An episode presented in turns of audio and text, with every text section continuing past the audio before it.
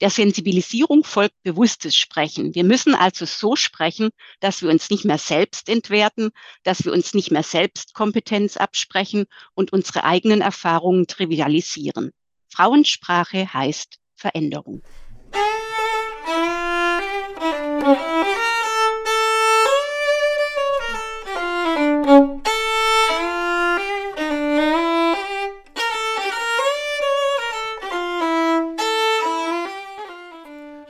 Sprache als feministisches Konfliktfeld.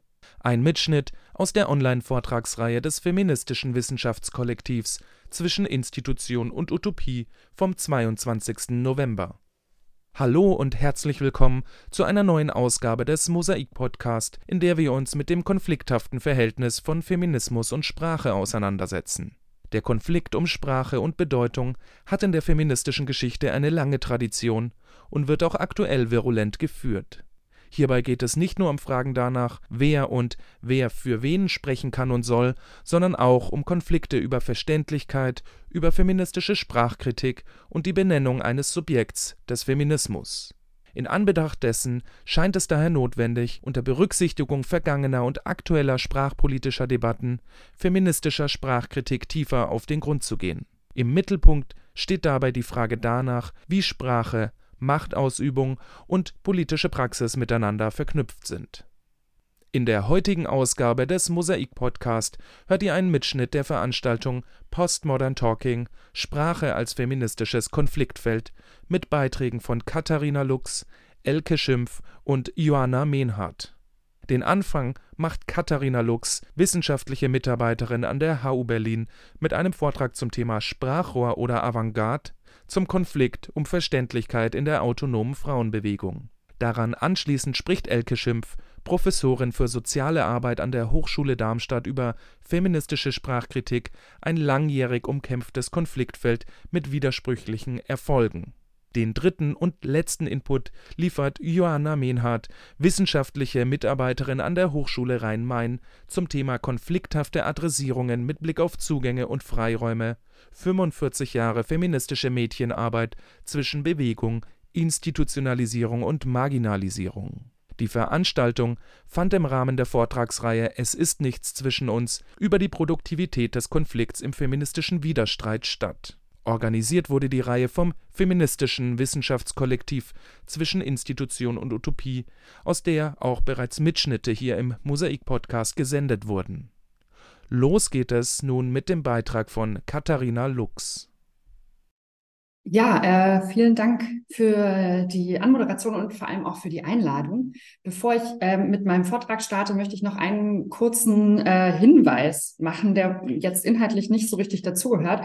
Aber ähm, die Gewerkschaften Verdi und GEW haben heute in Berlin alle Beschäftigten in dem Tarifvertrag der Länder zum Streik aufgerufen, unter anderem auch die äh, Beschäftigten an den Hochschulen. Und für mich war es ein Streiktag heute. Ähm, ich habe dann jetzt trotzdem entschieden, heute Abend hier zu sein und hier ähm, trotz Streik vorzutragen, weil mir einfach der Austausch mit euch allen ähm, so wichtig ist, ist und mir, mich das interessiert. Ich wollte jetzt an der Stelle nur hinweisen, dass ja zurzeit überall die Streiks stattfinden und ich das eine gute Sache finde, sich dort zu beteiligen. Ja, das vorweg. Ähm, dann würde ich jetzt in den ähm, Inhalt, also in meinen Vortrag einsteigen und ähm, ich habe auch eine Präsentation dabei. Ich werde zum Konflikt um Verständlichkeit in der autonomen Frauenbewegung, der deutschsprachigen autonomen Frauenbewegung und jetzt hier speziell nochmal der BRD sprechen. Ähm, zunächst zu meinem Zugang zu der Geschichte. Also es geht um die 70er und 80er Jahre. Ähm, ich gehe von der Beobachtung aus, dass retrospektiv die Geschichte und Entwicklung der Frauenbewegung oftmals als homogenes Gefüge erinnert wird. Ähm, und mir scheint es aber gegen ähm, so eine Homogenisierung wichtig, an die Konflikte zu erinnern und sie möglichst nicht einzuebnen, denn Dissens und Konflikt, so denke ich, sind wichtig für feministisches ähm, Denken und in diesem ähm, Sinne orientiere ich mich an ähm, der Erziehungswissenschaftlerin Susanne Maurer, die von Gedächtnis der Konflikte spricht.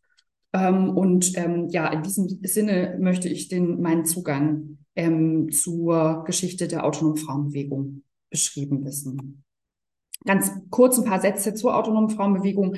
Sie entsteht Anfang der 70er Jahre aus der Studentinnenbewegung, auch in Abgrenzung zur Studentinnenbewegung. Und ab Mitte der 70er Jahre bildet sich dann ähm, das heraus, was man als autonome Bewegung versteht. Es werden Frauenzentren gegründet, Frauengesundheitszentren, Frauenhäuser, Verlage und Zeitschriften. Und es wird heute ja auch noch mal um zwei Zeitschriften gehen, nämlich um die Schwarze Botin und die Courage. Mitte der 70er Jahre also befindet sich die äh, Frauenbewegung, wie die Soziologin Ilse Lenz sagt, in der Projektephase und es ähm, hat sich eine Ausdifferenzierung hinsichtlich der Praxis, aber auch der Theorie und der ähm, ja, äh, Theorierichtungen ergeben. Ähm, ja, wie gerade erwähnt, 76 und 77 gründen sich die Zeitschriften Courage und die Schwarze Botin, unter anderem auch die Zeitschrift Emma, auf die werde ich jetzt heute aber nicht eingehen, die Zeitschriften verstehen sich alle als Teil der autonomen Frauenbewegung in der BRD. Sie haben aber auch verschiedene Vorstellungen davon, was und wie eine feministische Zeitschrift vorgehen soll oder was sie tun soll. Ähm, unter anderem sind sich die Zeitschriften Courage und Schwarze Botin eben auch nicht einig darin, wie verständlich die Sprache einer feministischen Zeitschrift sein soll. Und auf diesen Konflikt möchte ich nun eingehen und herausarbeiten, welches Verständnis von Sprache die Zeitschriften vertreten. Vorab ein paar Sätze zu, zu den zwei Zeitschriften. Die Courage ähm, besteht von 76 bis 84, hat ihre Redaktion in Westberlin, ist eine überregionale feministische Monatszeitschrift und im Februar 77, also kurz nach der ersten äh, ähm, nach der ersten Auf, äh, Herausgabe hat sie ähm, eine Auflage von 35.000 Exemplaren. Und zum Selbstverständnis der Zeitschrift lässt sich in der Nullnummer lesen. Zitat, Ziel der Zeitung ist es, die Frauenbewegung zu erweitern. Wir wollen auch die Frauen erreichen, die nicht in der Frauenbewegung arbeiten. Die Courage versteht sich zudem, so Christina Thömer-Rohr, als Sprachrohr der Frauenbewegung, also als Medium der Bewegung, als ein Ort und ein, ein Medium, an dem sich Frauen anderen Frauen mitteilen können. Sie will also sowohl in die Bewegung reinwirken, innerhalb der Bewegung wirken. Ähm, sie will aber zugleich auch ähm, die Frauen ansprechen, die sich in der Frauenbewegung noch nicht engagieren. Also einerseits eine Stärkung und Ausweitung der Bewegung und der Ausbau der feministischen Gegenöffentlichkeit und zugleich ähm, Einwirken auf die allgemeine Öffentlichkeit und Frauen feministisch politisieren. Das so ganz knapp zusammengefasst das Selbstverständnis der Courage, die schwarze Botin, hm, erscheint von 76 bis ähm, 76, äh, 86, 87 und hat eine Auflage von bis zu 5000 Exemplaren, also kleiner. Sie wurde ebenfalls hauptsächlich in Westberlin herausgegeben, hatte aber dann auch redaktionelle Kontakte nach Wien und Paris. Die Schwarze Botin versteht sich nicht als Sprachrohr der Frauenbewegung und auch nicht als eine feministische Stimmung in der breiten Öffentlichkeit, und was ihr Selbstverständnis wird oder ein Teil ihres Selbstverständnisses ist, ähm, zeigt sich in der ersten Ausgabe. Dort steht, Zitat, wir gehen von der Überzeugung aus, dass für die Existenz der schwarzen Botin sie selbst unentbehrlicher ist als die, welche sie lesen. Die schwarze Botin wird vielleicht anfänglich schwer zu verstehen sein, aber noch schwerer misszuverstehen. Und 83 ähm, bestätigt die Redakteurin äh, Brigitte Klassen nochmal dieses Selbstverständnis und sagt, schreibt, inhaltlich wird sich nichts ändern an der Konzeption des Heftes, die davon ausging, aus der Frauenbewegung eine Kritik der Frauenbewegung zu sein. Also diese Kritik der Frauenbewegung als aus der Frauenbewegung ähm, ist das Selbstverständnis der schwarzen Botin. Nun zum Konflikt um Sprache. In der ersten Ausgabe der Schwarzen Botin hm, ist ein Vorwort abgedruckt, das eine Polemik auch gegen die Frauenbewegung enthält. Dort in diesem Vorwort ist zu lesen, die bisherige Entwicklung der Frauenbewegung, es gibt Ausnahmen, macht eher den Eindruck eines Kostümwechsels, um ein Rührstück überschwappender neuer Weiblichkeit aufzuführen.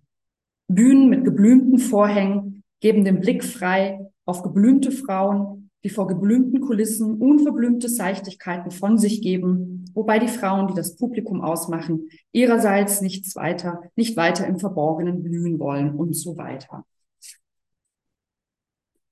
Diese erste Ausgabe der Schwarzen Botin ähm, ähm, provoziert dann eine ähm, Rezension und eine Kritik, verfasst von Irmela von der Lühe, die in der Courage herausgegeben wird. Und diese Rezension trägt den Titel Warum ist das banale krumm? Die schwarze Botin. Und von der Lühe schreibt zunächst, dass sie diese Kritik an den Tendenzen der Frauenbewegung, sich in der Gemeinsamkeitsidylle zu retten oder im Namen einer neuen Weiblichkeit Widersprüche einzuebnen, dass sie diese Kritik inhaltlich teilt. Aber, so die Kritik von der Lühe an der schwarzen Botin, das Urteil der schwarzen Botin über die Frauenbewegung sei undifferenziert. Und von der Lühe schreibt, wer die Aktivitäten und Diskussionen der Frauenbewegung derart auf Alternativen verkürzt, setzt selber fort, was er anklagt. Banales Denken. Das Urteil der schwarzen Botin über die Frauenbewegung ist banal, weil undifferenziert. Es dokumentiert Spaß an der Polemik, mehr nicht. Dieses Denken der schwarzen Botin bleibe aufgrund von Arroganz und Überheblichkeit, so von der Lühe, aufgrund von Arroganz und Überheblichkeit bleibe es unverständlich, da es sich nicht die Mühe mache, sich anderen mitzuteilen. Diese Haltung teile die schwarze Botin mit der Universität. Und von der Lühe schreibt, Denken kann auch heißen, etwas zu vermitteln, Ihre Sprache, also die der schwarzen Botin, ihre Argumentation, ihre Gedankenführung ist häufig konfus, teilweise rein assoziativ, trotzdem aber wortgewaltig und betont scharfzüngig.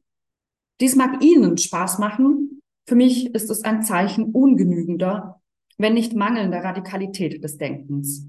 Denn mit Ihrem Vergnügen stehen Sie nicht alleine.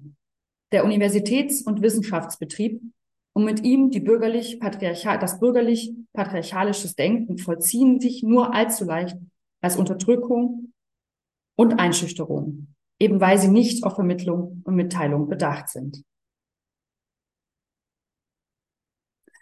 Auf diese Rezension und Kritik aus der Courage antwortet die schwarze Botin dann 1977 sehr scharfzüngig. Und der Text erscheint ähm, anonym, ist aber ähm, äh, von Gabriele Göttle, einer der Redakteurinnen. Und sie schreibt als Antwort, ich habe erkannt, dass Irmela eines vollkommen verkennt, nämlich die Arroganz und Frechheit, die sich anmaßt, ihren angeblich empfindlichen Leserinnen geistige Schonkost zu verordnen. Das frauenspezifische Zuschneiden von Inhalten zu leicht verständlichen Artikelchen hat eine lange Tradition und es erstaunt mich, eine Frauenzeitung dieser Tradition verpflichtet zu sehen. Und weiter schreibt sie, was die Lust und Freude beim Denken, Lesen und Schreiben betrifft, der Irmela selbstzufriedene Arroganz unterstellt, so ist gerade das der Grund, weshalb mir zum Beispiel die Courage so entbehrlich ist. Sie erscheint mir zwar selbstzufrieden, vermittelt mir aber keinerlei Lust am Lesen. Und die Antwort der schwarzen Botin geht weiter. Das Vergnügen am Denken, das ich schätze, kann ich aber keineswegs da ansiedeln, wo es Irmela tut. Derartige Freuden bin ich an der Universität nicht teilhaftig geworden. Nicht zuletzt deshalb, weil ich mich als Frau in der patriarchalischen Wissenschaft gar nicht oder verstümmelt wiederfinde. Was mag daran erfreulich sein? Mit sprachlicher Hohlwangigkeit und geistiger Schonkost sind keine Bewusstseinsprozesse zu erreichen. Unterstützung in ihrer Position erhielt die Schwarze Botin durch einen Leserinnenbrief der Literaturwissenschaftlerin Silvia Bowenschen. Sie kritisiert, dass die Fokussierung von der Courage, also von, von der Lühe, auf Mitteilung und Verständlichkeit die Frauenbewegung zu einer didaktischen Angelegenheit machen würde. Und Bowenschen schreibt, der Tenor der Kritik also von, von der Lühe. Wir gelehrten Frauen müssen doch darauf achten, dass wir unsere Ansichten wohldosiert, vorsichtig und keinesfalls polemisch unter das weibliche Fußvolk streuen. Es, es wäre einmal eine Untersuchung wert, wie viel Verachtung sich hinter diesen Formen der Anwiderung verbirgt. Die Frauenbewegung wird diesem Denken zu einem gigantischen therapeutisch-didaktischen Feld. Dieser Einwurf von Bovenschen erscheint aber ähm, in der Courage, in den Leserinnen-Spalten der Courage und nicht in der schwarzen Botin. Denn Courage ist der Ort, an dem diese, dieser Konflikt dann ausgeführt wird. Also es gibt auch noch mehr Leserinnenbriefe. Ja, ich möchte jetzt ähm, noch ein paar Gedanken zur Deutung ähm, entwickeln. In beiden Zeitschriften, äh, in beiden Zeitschriften tritt die Vermittlungsfunktion von Sprache hervor. Allerdings in sehr unterschiedlicher Weise. Was soll vermittelt werden in und durch Sprache? In Courage oder bei Courage soll durch Sprechen und Schreiben ein Verständnis der Wirklichkeit erreicht werden, also die gedankliche Verfügung über die Wirklichkeit auf einer inhaltlichen Ebene. Die Beziehung der Autorin mit der Leserin wird hergestellt über die Mitteilung eines Inhalts. Sprache wird als Mittel verwendet, damit korrespondiert auch die selbstgesetzte Aufgabe der Zeitschrift und damit auch ähm, implizit die Aufgabe des Feminismus. Die Aufgabe ist, Sprachrohr, also einer feministischen Zeitschrift ist, Sprachrohr der Bewegung zu sein und so die feministische Bewegung zu vergrößern. Dazu ist es nötig, Sprache so allgemeinverständlich wie möglich zu verwenden, sodass möglichst viele Personen den Inhalt verstehen und überzeugt werden. Für die schwarze Botin ist Denken, Intellektualität und Sprache eine Frage der Lust.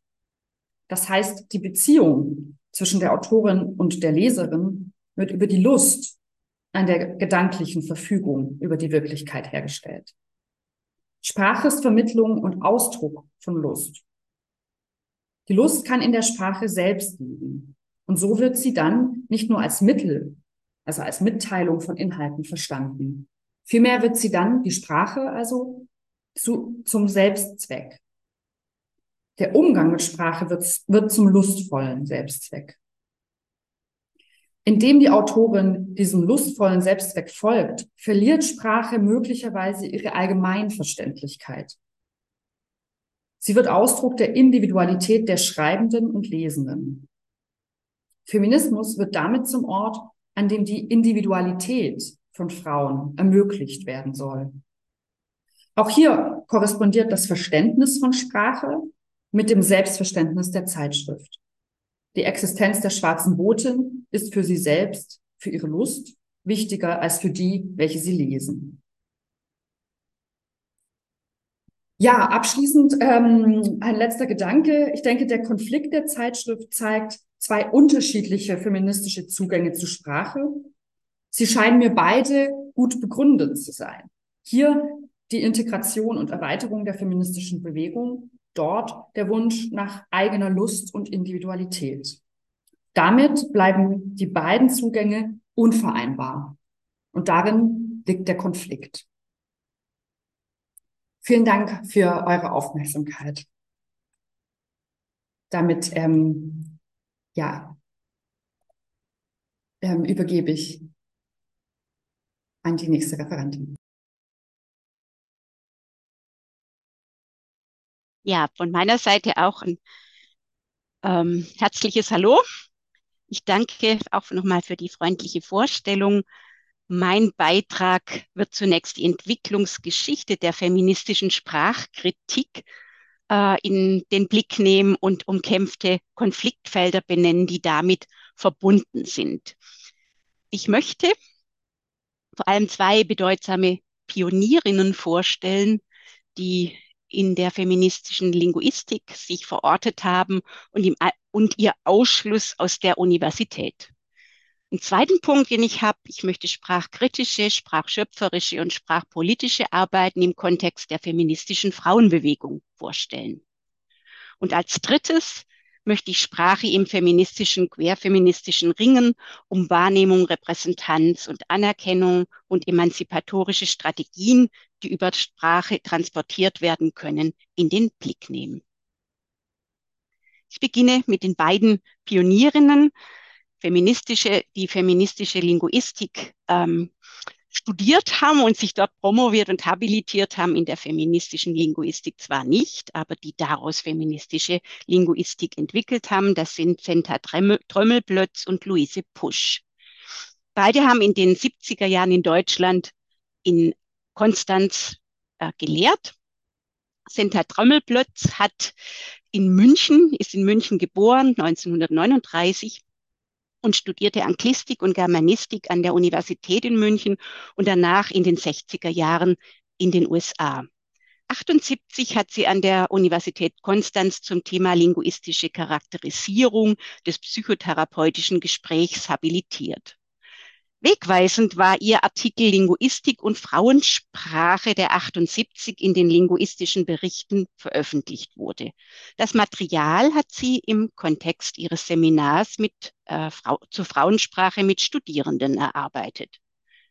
Sprache wird von ihr als ähm, wird von ihr in dem Artikel als Männersprache und Herrschaftsinstrument analysiert, in der Frauen nicht sichtbar werden. Sie versteht Sprache als eine Möglichkeit, die Machtverhältnisse zwischen Frauen und Männern aufzudecken und zu verändern. Mit dem Artikel, der quasi äh, dass der äh, vor allem die äh, vermeintliche geschlechtsneutrale, das vermeintliche geschlechtsneutrale generische Maskulinum in den Blick nimmt und das bis heute noch andauert, diese Debatte, äh, beginnt im Prinzip der Konflikt oder die Konfliktlinie. Frauensprache in unserer Welt der Männer ist ihre Antrittsvorlesung an der Universität Konstanz 1979. Ich zitiere. Wir können in verschiedenen Weisen unsere Sprache für uns nutzbar machen. Worum es geht, ist, dass wir uns bewusst werden, dass wir uns durch unsere Sprache definieren und dass wir uns nicht mehr definieren lassen. Der Sensibilisierung folgt bewusstes Sprechen. Wir müssen also so sprechen, dass wir uns nicht mehr selbst entwerten, dass wir uns nicht mehr Selbstkompetenz absprechen und unsere eigenen Erfahrungen trivialisieren. Frauensprache heißt Veränderung. Spannenderweise ist die Ehrung von ihr als Begründerin der feministischen Linguistik in Deutschland erst 40 Jahre später findet diese statt, 2019. Auf der Homepage in Konstant wird benannt, dass sie eine Begründerin ist. Sie wird ähm, mit einer Lesung zum 80. Geburtstag geehrt. Die Angriffe, die Kämpfe, die Konflikte, die Verletzungen, die feministische Bewegung, die damit verbunden ist, dass sie Erfolge hatte, bleiben verdeckt. Auch Luise Pusch wird hier nicht als, Part, als ähm, streitbare Kollegin benannt. Angriffe und Kämpfe im wissenschaftlichen Bereich gab es viele. Der erste war 79. Sie hatte ein, da hat ein bis dahin unbekannter Kollege aus der Linguistik eine Entgegnung zum Artikel von Senta Trömmelblötz mit dem Titel Die Frauen und die Sprache eingebracht. Er stellte ihre Analysen in Frage, insbesondere die zum generischen Maskulinum und wirft ihr Unkenntnis der Rollen und Strukturen des Sprachsystems vor, eine Vermischung der sprachlichen Kategorien Genus und Sexus. Ich zitiere Senta Trömmelblötz aus einer Rückschau 2004. Dabei brachte er es fertig, durchgehend im ganzen Artikel auf mich als Frau Trömmelblötz zu referieren eine im wissenschaftlichen Betrieb unübliche Praxis, an Negro, Jewish and ähm, Doctor erinnert, Women Doctor erinnert. Hier tritt Luise Pusch in Erscheinung mit einem Verteidigungsartikel, der als Solidaritätserklärung und feministischer Freundschaftsbeweis zu verstehen ist. Ihr Verteidigungsartikel lautet, der auch dann in den linguistischen Schriften ähm, publiziert wird, der Mensch ist ein Gewohnheitstier, doch weiter kommt man ohne ihr. Louis de Pusch ist 1944 in Gütersloh geboren und hat an der Universität Hamburg Anglistik, Latinistik wie auch allgemeine Sprachwissenschaft studiert. Sie hat 79 ein Heiseberg-Stipendium erhalten und an der Universität Konstanz habilitiert. Ich zitiere Senta Tremmelblötz in ähm, beziehungsweise ich zitiere, wie Luise Pusch 1984 zurückblickt. Senta Trommelplötz hatte 1978 in ihrem Beitrag die wichtigsten Positionen der feministischen Linguistik vorgestellt. Kollege Kalberkemper fühlte sich dadurch aufgefordert, ihr und damit allen gleichgesinnten Linguistinnen zu erklären, was Linguistik wirklich ist und dass die Probleme, die wir diskutieren wollten, wenn nicht überhaupt Scheinprobleme, doch mindestens keine linguistischen Probleme seien. Ihr Artikel, den ich ganz kurz in den Blick nehmen möchte, der als Verteidigungsartikel zu verstehen ist, beginnt mit einer Anekdote, die von ihr als Gelegenheit zum Empathietraining für Herrn Kalberkemper gedacht ist. Ich zitiere. Man stelle sich Folgendes vor. Herr Kalberkemper kommt in ein Geschäft. Auf seiner Schulter sitzt eine Katze, weiblich. Der Verkäufer sagt zu ihm, Sie sind heute schon die dritte Kundin mit einem Kater. Ob eine Fehlidentifikation einen sozialen Verstoß darstellt oder nicht, hängt nicht notwendig von den sprachlichen Mitteln ab, mit denen sie durchgeführt wird. Es hängt davon ab, welches Bewusstsein das fehlidentifizierte Individuum von seiner Identität hat. Da die Katze kein Bewusstsein ihrer Identität hat, ist sie auf diesem Gebiet sozusagen nicht beleidigungsfähig. Herr Calver-Kemper hingegen sehr wohl. Sie unterscheidet die, Linguistische, die linguistische und die sozialpsychologische Analyse.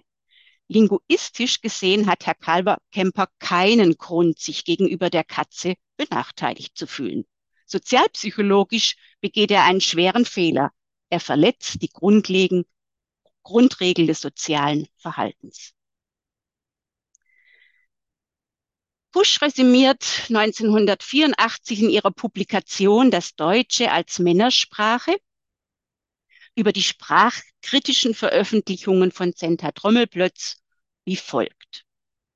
Wir hätten seinen Beitrag nachsichtig ignorieren können, hielten es aber strategisch für besser, nun unsererseits eine Kritik seiner Darstellung zu publizieren da das Gesamtgebiet feministische Linguistik damals in der Bundesrepublik noch jung und relativ unbekannt war und vielen gezielten, in der Regel jedoch nur mündlich kursierenden Misseinschätzungen selten seitens männlicher Kollegen ausgesetzt war. Ihr Verteidigungsartikel endet mit einem Aufruf. Ich zitiere. Seine unsägliche Kritik war, für mich der Anstoß, mich endlich von der Sympathisantin zur Aktiven zu mausern. Fortan werde ich mich intensiv an der Frauensprachdebatte beteiligen. Ich habe mich während, ich habe während der Arbeit an der hier vorgelegten Gegenkritik gemerkt, dass diese Debatte zum interessantesten und theoretisch wie praktisch folgenreichsten gehört, was die Linguistik derzeit an Themen zu bieten hat. Beruhigung? Nein, Unruhe stiften ist die erste Bürgerinnenpflicht. Senta Trömmelblötz schreibt 2004 in der Festschrift für Luise, ich zitiere, von diesem Zeitpunkt an gab es die feministische Linguistik in Deutschland. Ihre Themen waren eingeführt, die Fragestellungen definiert und wir verfolgten diese Arbeit beide mit intellektueller Neugier und wissenschaftlicher Leidenschaft. Von da an machten wir beide nur noch feministische Linguistik. Ein schwerer Fehler oder ein Befreiungsschritt?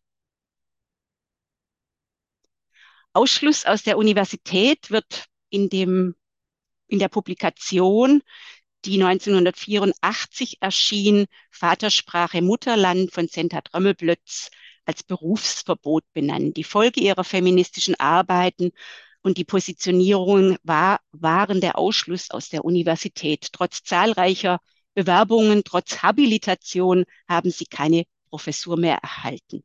Beide nicht. Die äh, Senta Trömmelblötz ist nach USA wieder zurückgegangen und hat das in dieser Publikation nochmal be, äh, bearbeitet, auch forschungsmäßig.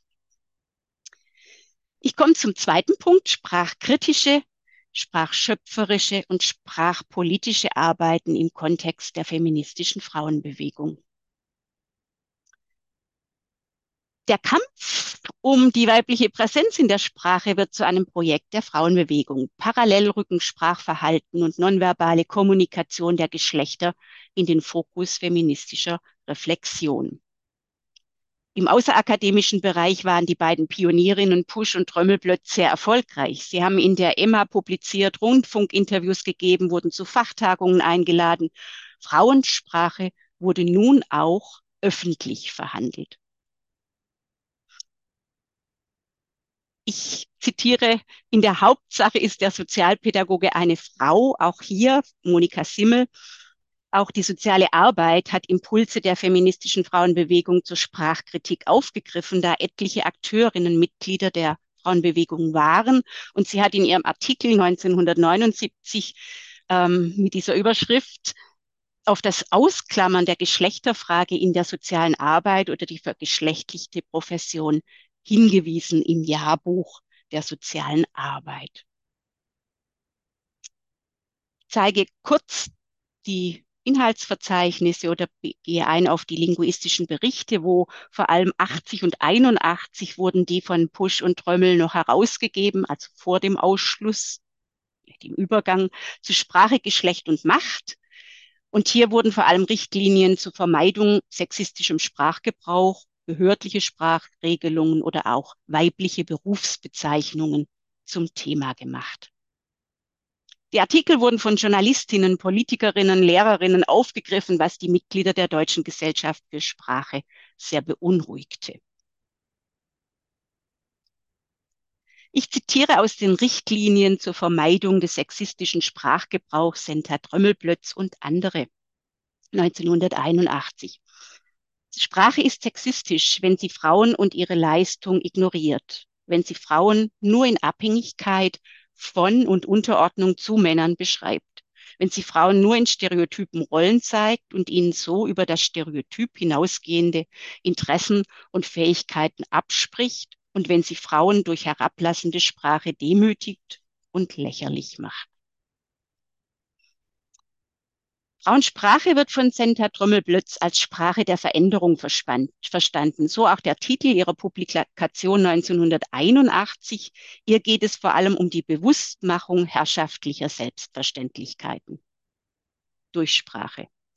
Luise Pusch bringt 83 ein Sammelband zum Feminismus heraus, zur Inspektion der Herrenkultur, in welchem eine interdisziplinäre Auseinandersetzung mit der feministischen Frauenbewegung, Feminismus, Wissenschaft und Frauenarbeit erfolgt. Risse im Patriarchat ist ein Anliegen von Senta Trömmelblötz, diese Risse hinzuzufügen, aber auch Risse aufzudecken. Ich zitiere. Ich möchte hier nur andeuten, dass die Position von Frauen zum Beispiel als Angehöriger verschiedener Schichten, als Angehörige verschiedener ethnischer Gruppen Auswirkungen auf ihren Zugang zum und ihre Positionierung im Diskurs hat. Diese Sichtweise ist bislang allerdings von der feministischen Linguistik meines Wissens noch nicht aufgenommen worden, wohl aber von einem Teil der Frauenbewegung. Herr Trommelblötz weist in ihrer Publikation Gewalt durch Sprache 1986 darauf hin, dass mit der Sprache kreativ umgegangen werden kann, sie spielerisch genutzt werden kann und soll. Sie fordert dazu geradezu auf. Das Binnen-I bleibt umstritten. Spannend ist, dass die Schweizer Wochenzeitung WOTS hier 83 die erste war, die das Binnen-I eingeführt hat. 86 hat auch die Taz beschlossen, es anzuwenden. Insofern ist es spannend, dass hier quasi diese, die Journalisten das aufgenommen haben und auch gefeiert haben. Luise Pusch schreibt in ihrer Publikation 99 mit dem Titel Die Frau ist nicht der Rede wert, das Maskulinum ist nicht mehr das, was es einmal war, aber Herrenkultur und Herrensprache sind keineswegs überwunden. Deshalb nervt Frau zügig weiter. Ich komme zu meinem letzten Punkt. Sprache im feministischen Ringen um Wahrnehmung, Repräsentanz und Anerkennung und emanzipatorische Strategien, die transportiert werden können. Hier nehme ich Bezug auf aktuelle Publikationen der Sprachwissenschaftlerin und Journalistin Lena Völkening 2022 und ihren Ausführungen dazu, warum wir die Flexibilität des Sprachsystems nutzen sollten. Sie zeigt, wie viel Macht Sprache über unser Denken haben kann und inwiefern das Sprachsystem diskriminiert. Dabei nutzt sie vor allem empirische Studien und begründet, weshalb gegenderte Formen besser funktionieren als andere. Bezug nimmt sie zum Beispiel auf die empirische Studien der Psychologin Elke Heise, die erforscht, bei welchen Wörtern an alle Genderkategorien gedacht wird. Dazu hat sie 150 Personen Geschichten schreiben lassen. Die Satzanfänge waren vorgegeben mit Neutralformen oder dem generischen Maskulinum. Die Geschichten handeln öfters von Männern, wenn das generische Maskulinum vorgegeben wird, aber auch bei den Neutralformen gibt es ein Übergewicht an männlichen Assoziationen. In einer weiteren empirischen Studie von Verweken und Hannover 2015 an der Universität Berlin durchgeführt, wurden sechs bis neunjährige Kinder gefragt, welche Berufe sie als schwierig einschätzen. Die eher stereotyp männlichen Berufe, die in einer Doppelform präsentiert wurden, wurden von allen weniger schwierig eingeschätzt, während die Benennung mit dem generischen Maskulinum dazu führte, dass die Berufe als besonders schwer und auch nicht einfach zu erlernen eingeschätzt wurden. Bei den stereotyp weiblichen Berufen wurde kein Unterschied zwischen dem generischen Maskulina und der Doppelform gemacht. Sie wurden immer als leicht eingeschätzt. Doppelformen führten dazu, dass Kinder es für wahrscheinlich erhalten, dass beide Geschlechter die Berufe ausüben können. Undoing Gender scheint nicht zu funktionieren. Völkening kritisiert, dass in all den Studien bislang nur zwei Geschlechter vorkommen und äh, ich zitiere, wenn Menschen keinen Platz finden, wenn Menschen keinen Platz finden, in problematische Schubladen gezwängt und unterschiedlich wertgeschätzt werden, sollten wir daran etwas ändern.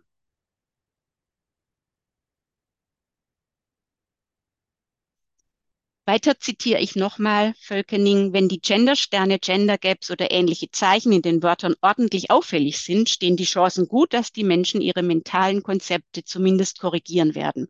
Sie sind Hinweise in den Wörtern, die uns daran erinnern, in unseren Vorstellungen nicht so unfair zu sein. Sprachliche Praktiken jenseits der Zweigeschlechtlichkeit gibt es im mündlichen Bereich mehr. Es gibt kaum empirische Studien dazu. Ich möchte jedoch auf eine ganz kurz am Ende jetzt noch eingehen.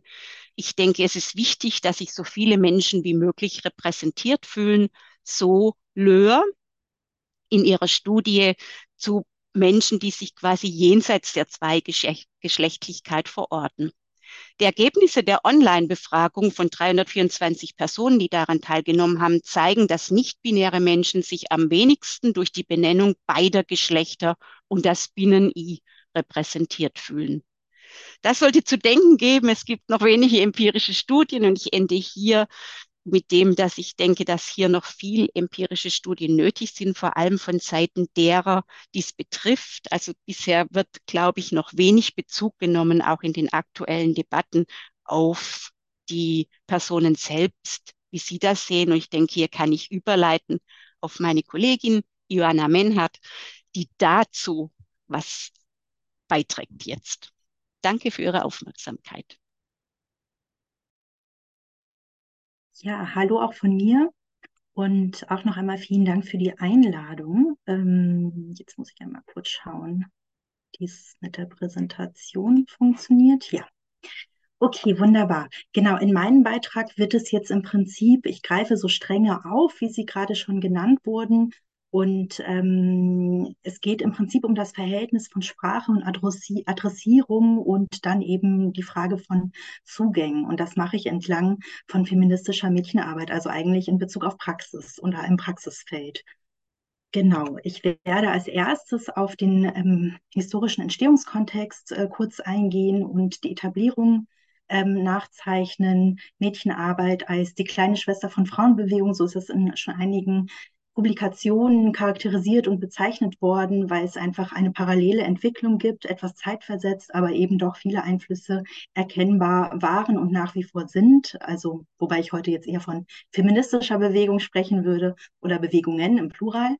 Genau, im nächsten Schritt gehe ich auf ähm, die Verunsicherung und Irritation ein, inwiefern eben noch Bezug genommen werden kann auf die Kategorie Mädchen. Und daran anschließend, Entschuldigung, und daran anschließend auf die ähm, Suchbewegung und ähm, ich habe es mal Sprachexperimente genannt, wie Mädchenarbeit unter Einbezug von geschlechtlicher Vielfalt gestaltet wurde und wird und entwickelt und weiterentwickelt wird. Und im letzten Punkt gehe ich dann auf weiterführende Impulse, Konfliktlinien und Konfliktfelder ein. Davon ausgehend können wir dann, glaube ich, ganz gut auch in eine übergeordnete Diskussion übergehen. Genau, ich habe diese 45 Jahre mit dem Startpunkt 1978 an dem Buch von Monika Savier und Carola Wild ähm, quasi orientiert, das 1978 erschienen ist mit dem Titel Mädchen zwischen Anpassung und Widerstand und dem Untertitel Neue Ansätze zur feministischen Jugendarbeit. Es sind natürlich schon Vorläufer auch da gewesen, Auseinandersetzungen schon vor 1978 da gewesen. Aber diese Veröffentlichung enthält doch einige zentrale Punkte, die ähm, einfach eine Fundierung im Prinzip für feministische Mädchenarbeit und für diese Praxis gelegt haben und äh, auf die immer noch Bezug genommen wird. Äh, ganz bekannt ist diese Beschreibung Jugendarbeit als Jungenarbeit, die sich hier wiederfindet und die auch ähm, PraktikerInnen in der Mädchenarbeit nach wie vor äh, gut nachvollziehen können oder auch kennen ähm, Mädchen als Nebenwiderspruch, was sie in diesem Buch äh, so benennen, verweist auf den damals vorherrschenden Diskurs einer antikapitalistischen Jugendarbeit, wo halt eben feministische Perspektiven wenig oder gar nicht berücksichtigt wurden. Und Mädchen als Randgruppe im Prinzip verweist das ja auch schon Jugendarbeit als junge Arbeit, dass Mädchen wenig da sind, aber auch wenig bedacht werden. Interessant ist, dass dieses Buch eine Veröffentlichung von Teilen einer Diplomarbeit darstellt, was auch wiederum ein Verweis darauf ist, dass es doch in den etablierten Wissenschaften in der Hochschullandschaft noch nicht wirklich eine Auseinandersetzung mit diesem Thema gab, sondern eher aus der Praxis heraus und auch aus der Bewegung heraus, weil sich Xavier und Wild in diesen beiden Bereichen verortet haben. Und ein weiterer interessanter Punkt ist, dass sie hier gar nicht einen Ansatz explizit nur zur feministischen Mädchenarbeit vorlegen und entwickeln, sondern zu einer feministischen Pädagogik, die eben verschiedene Bausteine beinhaltet, wie eben Mädchenarbeit, Mädchengruppen und Jungengruppen, die auch durchaus schon in Richtung antisexistischer Jungenarbeit angelegt sind, aber auch die Frage nach ähm, der dem Umgang, einem selbstkritischen Umgang mit Geschlechterrollen von den PädagogInnen in den geschlechtergemischten Angeboten. In Ihrem Ansatz gehen Sie davon aus, dass es ein unterstützendes und engagiertes Team und die Bereitschaft braucht, über einen längeren Zeitraum hinweg Jugendarbeit unter geschlechtsspezifischen Vorzeichen zu machen. Diese Formulierungen und auch andere in dem Buch verweisen auch schon wieder darauf, dass es nicht unbedingt auf die Realität trifft, dieses unterstützende und engagierte Team ähm, zu finden und zu haben in der Jugendarbeit. Und ähm, das kann auch also vor diesem Hintergrund kann auch nicht nur die Entstehung der autonomen Mädchenprojekte betrachtet werden, die sich dann in den 80er und 90er Jahren entwickelt und etabliert haben. Genau, man kann ganz klar sehen, dass die neue Frauenbewegung einen sehr starken Einfluss hatte auf die soziale Arbeit, eben vor allem auf feministisch inspirierte und orientierte Ansätze und dass es in den 80ern und 90ern eine Professionalisierung und Etablierung von feministischer Mädchenarbeit gegeben hat ähm, aber eben gleichzeitig auch widersprüchliche Bewegungen. Wir haben es auf der einen Seite mit einer Institutionalisierung von autonomen Initiativen zu tun. Gleichzeitig können wir sehen, dass es ein zumindest partikulares Aufgreifen gibt von feministisch inspirierten Ansätzen und auch Themen in den etablierten Trägern und Verbänden. Ähm, aber das oftmals damit zusammenhängt, dass eben einzelne MitarbeiterInnen ähm, engagiert sind und Initiative zeigen und wir haben es gleichzeitig auch nochmal damit zu tun, dass es finanziell unausgewogen ist, ähm, was die Mädchen- und Frauenbereiche sowohl bei den etablierten Trägern als auch bei den ähm, kleinen freien Trägern betrifft. Bei den Arbeitsprinzipien der Mädchenarbeit, die in dieser Zeit gut herausgearbeitet wurden, können auch wieder die Einflüsse der feministischen Bewegung gesehen werden, nämlich zum einen, ähm, dass es Mädchengruppen oder Mädchenräume zumindest für bestimmte Zeiten geben sollte, ist nach wie vor ein Kernstück und heute verhandeln wir das eher unter so Begriffen wie äh, Safer Spaces. Oder ein anderes Prinzip ist das Zusammendenken von Mädchenarbeit und Mädchenpolitik. Das heißt, sich in Arbeitskreisen zusammenzuschließen von Mädchenarbeiterinnen und ähm, die Strukturen von Jugendhilfe zu überprüfen und zu hinterfragen, inwiefern Mädchen denn wirklich berücksichtigt werden und inwiefern auch Mädchenarbeit eine Querschnittsaufgabe und Querschnittsperspektive darstellt. Genau, ab 2000, man kann es relativ so an den Publikationen festmachen. Ähm, da ist nämlich ein erster Artikel zum Doing Gender von Carola Kuhlmann äh, erschienen. Und da können wir sehen, dass es also eine Auseinandersetzung innerhalb der feministischen Mädchenarbeit gegeben hat bezüglich der Kategorie Mädchen im Zusammenhang eben mit der Dekonstruktionsdebatte und inwiefern die Frage, inwiefern wir uns eben noch auf Mädchen beziehen können. Und es hat ganz unterschiedliche Herangehensweisen dazu gegeben, aber dennoch Gemeinsamkeiten, die sich da beobachten lassen, die sich auf die Erfahrung und das adressiert ähm, werden als Mädchen beziehen und die quasi dann zu dem Schluss kommen, dass Mädchen als politische Kategorie im Zusammenhang mit den Erfahrungen, die damit einhergehen ähm, und den, also im Zusammenhang mit Diskriminierung relevant sind. Diese Debatte kann mindestens bis 2014 beobachtet werden. Sicherlich ist die auch nicht abgeschlossen. Ähm, aber da ist ein Gespräch erschienen in einem Band zu Feminismus ähm, mit dem Titel Wie kann sich bzw. kann sich feministische Mädchenarbeit heute noch auf Mädchen beziehen? Und da ist eben auch der Schwerpunkt darauf gelegt worden, also über diese Frage von Erfahrung und als Mädchen adressiert werden und dann dazu überzugehen, Sexismus auch erweitert zu verstehen. Sie schreiben darin, wenn wir insgesamt von sexistischer Diskriminierung sprechen wollen, müssen wir ja auch Menschen mitdenken, die durch die Kategorie Mädchen nicht erfasst sind oder sich so nicht bezeichnen wollen, aber durch ihre Nichtzugehörigkeit zur hegemonialer Männlichkeit ebenfalls diskriminiert werden. Mit anderen Worten, wie sieht der Einbezug zu FLTI, Frauen, Lesben, Trans, Inter, beziehungsweise LGBTQ, Lesbian, Gay, Bi, Queer aus, wenn der Begriff Mädchen einfach so verwendet wird? Als einzige Entsprechung von Macht-Sexismus-Erfahrung.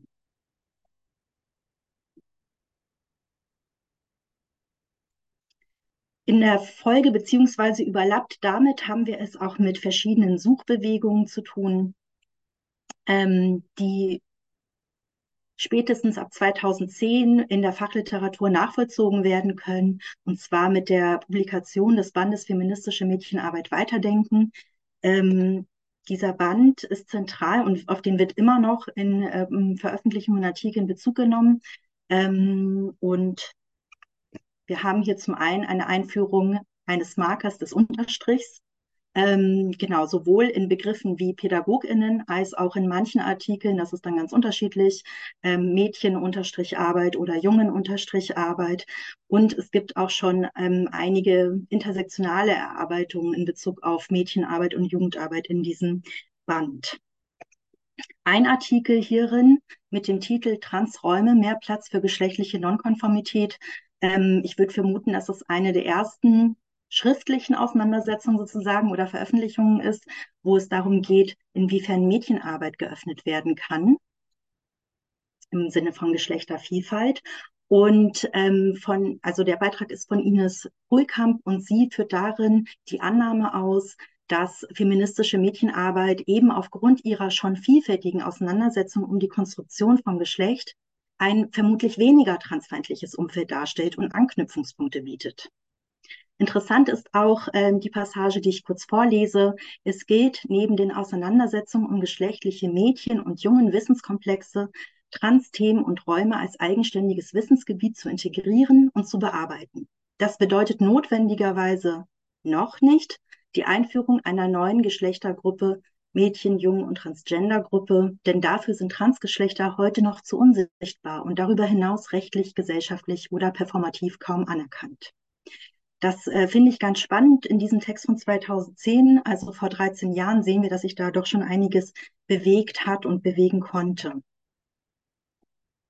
Öffnungsprozesse, die eben die Perspektiven von geschlechtergerechter Sprache deutlich machen, sind dann in der Praxis äh, verschiedentlich gestartet worden und in der Zeitschrift betrifft Mädchen, was so ein Forum darstellt, wo äh, Wissenschaft und Praxis eigentlich ganz gut zusammenkommen von Mädchenarbeit, äh, können wir da einiges nachvollziehen. Zum Beispiel in einer Veröffentlichung von 2017 in einer Ausgabe, wo der Freiburger Verein Dritter ähm, darstellt, wie sie seit 2014 so einen Öffnungsprozess gestartet haben und gestaltet haben, indem sie den Unterstrich nach Mädchen eingeführt haben und damit alle jungen Menschen ansprechen möchten, die sich selbst als Mädchen Unterstrich verstehen. Interessant auch ähm, dieses Zitat aus dem Beitrag. Die Kritik an der Jugendarbeit als Jungenarbeit kommt jetzt zur Mädchenarbeit zurück. Wen haben wir aufgrund von Hierarchien in den Geschlechterverhältnissen bisher nicht im Blick? Dabei geht es darum, ob und wie es gelingt, Räume zu schaffen, in denen junge Menschen sich jenseits der wirkmächtigen Zumutung, Zumutungen von Zweigeschlechtlichkeit entwickeln können. Ein weiterer Punkt, der in diesem Beitrag deutlich wird, sind die inhaltlich konzeptionellen Kontroversen um auf der einen Seite inklusive Einbindung von ähm, nicht-cis und nicht-binären Jugendlichen versus Schutz, Schutzräume für nicht-cis Jugendliche und nicht-binäre Jugendliche. Und auf der anderen Seite die kontroverse Frage, was das denn dann für die Idee von Schutzräumen für cis-Mädchen bedeutet. Ein weiterer Öffnungsprozess kann nachvollzogen werden in dem Beitrag ähm, in einer Ausgabe von 2020, der betrifft Mädchen, die eben dann explizit die Ausgabe geschlechtergerechte Sprache zum Schwerpunkt hat. Und hier ähm, kann man den ähm, Prozess einer Berliner Mädcheneinrichtung des Heller Clubs ähm, nachvollziehen, die dann 2016 den, äh, das Sternchen hinter den Worten Mädchen und Frauen eingeführt haben und dort schreiben, diese Visualisierung war für uns eine logische Konsequenz aus dem Transouting eines langjährigen Besuchers bei uns im Club und eineinhalb Jahre zuvor. Sie machen weiterhin darauf aufmerksam, dass sie trotzdem eben die Kategorie Mädchen als politische Kategorie und feministische Mädchenräume im Kontext des patriarchalen Systems relevant ähm, als relevant erfahren in ihrer Praxis und ähm, machen deutlich, dass das Sternchen für sie eine Offenheit markiert von den Prozessen in der Mädchenarbeit und dass sie davon ausgehen, dass mit dem Sternchen äh, Denken gegen starre Kategorien gefördert werden kann. In der gleichen Ausgabe der betrifft Mädchen um geschlechtergerechte Sprache nämlich wird aber auch Kritik deutlich an dem Sternchen hinter gegenderten Begriffen, nämlich aus der queeren Community heraus. Und zwar ist da ein Artikel von Hengame Yagubi Farah, der vorher schon einmal in, der, in dem Missy-Magazin erschienen ist, ähm, veröffentlicht. Und Yagubi Farah schreibt da drin, es impliziert, also das Sternchen, dass Transfrauen keine Frauen, sondern Frauensternchen sind, also nur uneigentlich Frauen. Trans- und Cis-Frauen machen nicht dieselben Erfahrungen, doch das tun schlanke und dicke, weiße und schwarze Frauen und Frauen mit und ohne Behinderung genauso wenig. Und Jagubi Farah schreibt weiter, ich bin nicht binär, ich bin keine Frau. Und erst recht keine Frau Sternchen und erst recht keine Frau und auch kein Mann.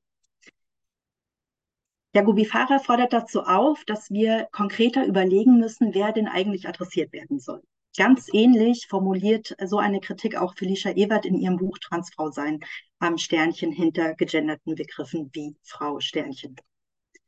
Wenn wir dann wieder in die Praxis schauen der feministischen Mädchenarbeit, und ich habe von diesen zwei Beisp Beispielen, die ich vorgestellt habe, aus der Betrifft Mädchen, auf die Homepages geschaut und ähm, Screenshots gemacht, ähm, dann können wir sehen, dass diese Kritik durchaus auch wieder eingeflossen ist. Also da wird einfach sichtbar, wie eng diese ähm, Bewegung und Mädchenarbeit sich auch im Gespräch finden. Nicht überall, äh, dieses Mädchen-Sternchen und Mädchen-Sternchenarbeit ist weit verbreitet, aber es gibt ja eben ganz viel Bewegung und Entwicklung. Genau, und dieser Verein Tritter aus äh, Freiburg schreibt nun auf der Homepage, warum macht Tritter feministische Jugendarbeit für Mädchen, Trans, Inter und nicht-binäre Kinder und Jugendliche? Also hat es nochmal anders gedreht. Der Heller Club aus Berlin wiederum ähm, schreibt, dass sie eine Jugendfreizeiteinrichtung speziell für Trans- und Cis-Mädchen und Frauen, Trans-Jungs und Männer und nicht-binäre Jugendliche sind. Also haben das Sternchen hinter gegenderten Begriffen auch gestrichen.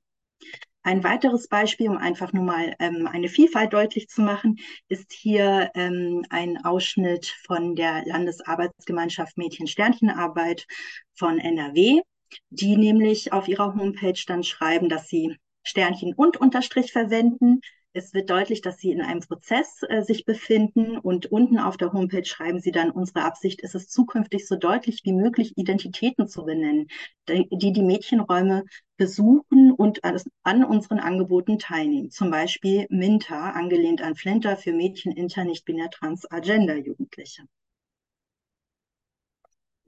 Genau, um jetzt zum Schluss zu kommen, wir können sehen, dass ähm, ausgehend von der feministischen Mädchenarbeit auch ganz viel einsickert in das Denken und Reflektieren über Jugendarbeit. Das wird nämlich deutlich in einem Artikel von äh, Bitzern und Kanschuber von 2023, die, ähm, über, darüber schreiben, Qualität der Jugendarbeit weiterzudenken und letztlich wieder zu einem Ansatz von feministischer Jugendarbeit zurückkommen, wie es eigentlich äh, Wild und äh, Xavier schon formuliert hatten, aber eben heteronormativitätskritisch und intersektional weitergedacht. Sie äh, fordern, dass es eine Etablierung einer heteronormativitätskritischen Doppelstrategie braucht letztlich, die nämlich sowohl einerseits gezielt auf queere Jugendliche beziehungsweise Mädchen und Jungen schaut und diese adressiert und gleichzeitig andererseits eine systematische gender- und diversitätsbewusste Querschnittsperspektive in der gemischten Jugendarbeit verfolgt. So, dann komme ich zu der letzten Folie zu verdeckten beziehungsweise Konfliktlinien und Konfliktfelder für mich ist das auch verbunden mit Fragen, wie wir eigentlich dahingehend jetzt weiterdenken können. Und ähm, ich würde sagen, wir haben es auf der einen Seite mit Kontinuitäten zu tun, was eben empirische Studien immer wieder zeigen, ist, dass in der offenen Kinder- und Jugendarbeit, also in den theoretisch All-Gender-Jugendeinrichtungen, diese These der Jugendarbeit als Jungenarbeit tendenziell nach wie vor ähm, der Realität entspricht, also sich schon verändert hat, aber eine Tendenz so immer noch vorhanden ist. Und queere Kinder und Jugendliche kommen in diesen Studien, also zuletzt zum Beispiel vom Deutschen Jugendinstitut von 2022, gar nicht vor. Wir haben es außerdem mit ambivalenten Gleichzeitigkeiten zu tun, wenn wir nämlich auf die aktuellen ähm, Verbote von geschlechtergerechter Sprache schauen, dann ist das eine starke Gegenbewegung gegen diesen Entwicklungen, die ich ja gerade aufgezeigt habe, was ja in Sachsen und Sachsen-Anhalt schon durchgesetzt ist und nun in Hessen droht mit den aktuellen Koalitionsverhandlungen der SPD und CDU. Und wir haben es aber gleichzeitig ja auch mit inklusiven Veränderungen zu tun. Da finde ich, ist ein gutes Beispiel das Kinder- und Jugendhilfegesetz, das in seiner Aktualisierung 2021 in Kraft getreten ist und wo drin steht, dass die unterschiedlichen Lebenslang von Mädchen, Jungen sowie transidenten und nicht-binären und intergeschlechtlichen jungen Menschen zu berücksichtigen, Benachteiligung abzubauen und die Gleichberechtigung der Geschlechter zu fördern sind. Wir haben es außerdem, und ich glaube, das ist ein Punkt, den wir auch nicht außer Acht lassen können, wir haben es mit Zusammenhängen von Macht- und Herrschaftsverhältnissen zu tun, die sich nämlich auch in diesem CDU- und SPD-Eckpunktepapier ganz gut widerspiegeln, dass nämlich Antifaschismus, äh, sorry, Antifeminismus und Rassismus im Kontext nämlich von antidemokratischen Entwicklungen ähm, zusammen funktionieren und zusammenarbeiten. Und das wird, finde ich, sehr klar deutlich in einer Aussage, in einem Untertitel der FAZ von vor einer Woche, die geschrieben hat, Gendern war gestern, jetzt wird abgeschoben. Und zu guter Letzt, wir sprechen heute über Sprache als feministisches Konfliktfeld. Aber letztlich geht es ja darum, dass diese Sprache ein Teil ist von einer Praxis und ohne eine andere Praxis im Sinne von Inklusion, Machtkritik und auch Transformation bringt diese inklusive und machtkritische Sprache ja eigentlich nicht ganz so viel. Das wird immer wieder deutlich in Kritiken aus der queeren und Trans-Community, zum Beispiel in der Veröffentlichung von Frau Lenzer von 2017 in dem Buch Support Your Sisters, Not Your Sisters, ähm, wo in, heute würden wir sagen, Flinterräumen durchaus immer wieder auch nicht nur da kritisiert wird, dass die doch auch gar nicht immer transfreundlich, inklusiv zugänglich sind.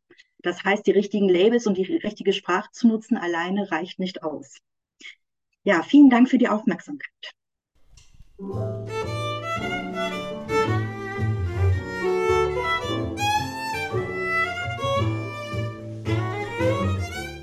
Wollt ihr mehr über die Veranstaltungsreihe und das feministische Wissenschaftskollektiv erfahren, dann könnt ihr dies unter www.zwischeninstitutionundutopie.de der Mosaikblog wie auch dieser Podcast leben von der ehrenamtlichen Arbeit der Redakteurinnen und ist daher auf Unterstützung in Form von Spenden angewiesen. Alle Infos zum Thema Spenden findet ihr online unter www.mosaik-blog.at.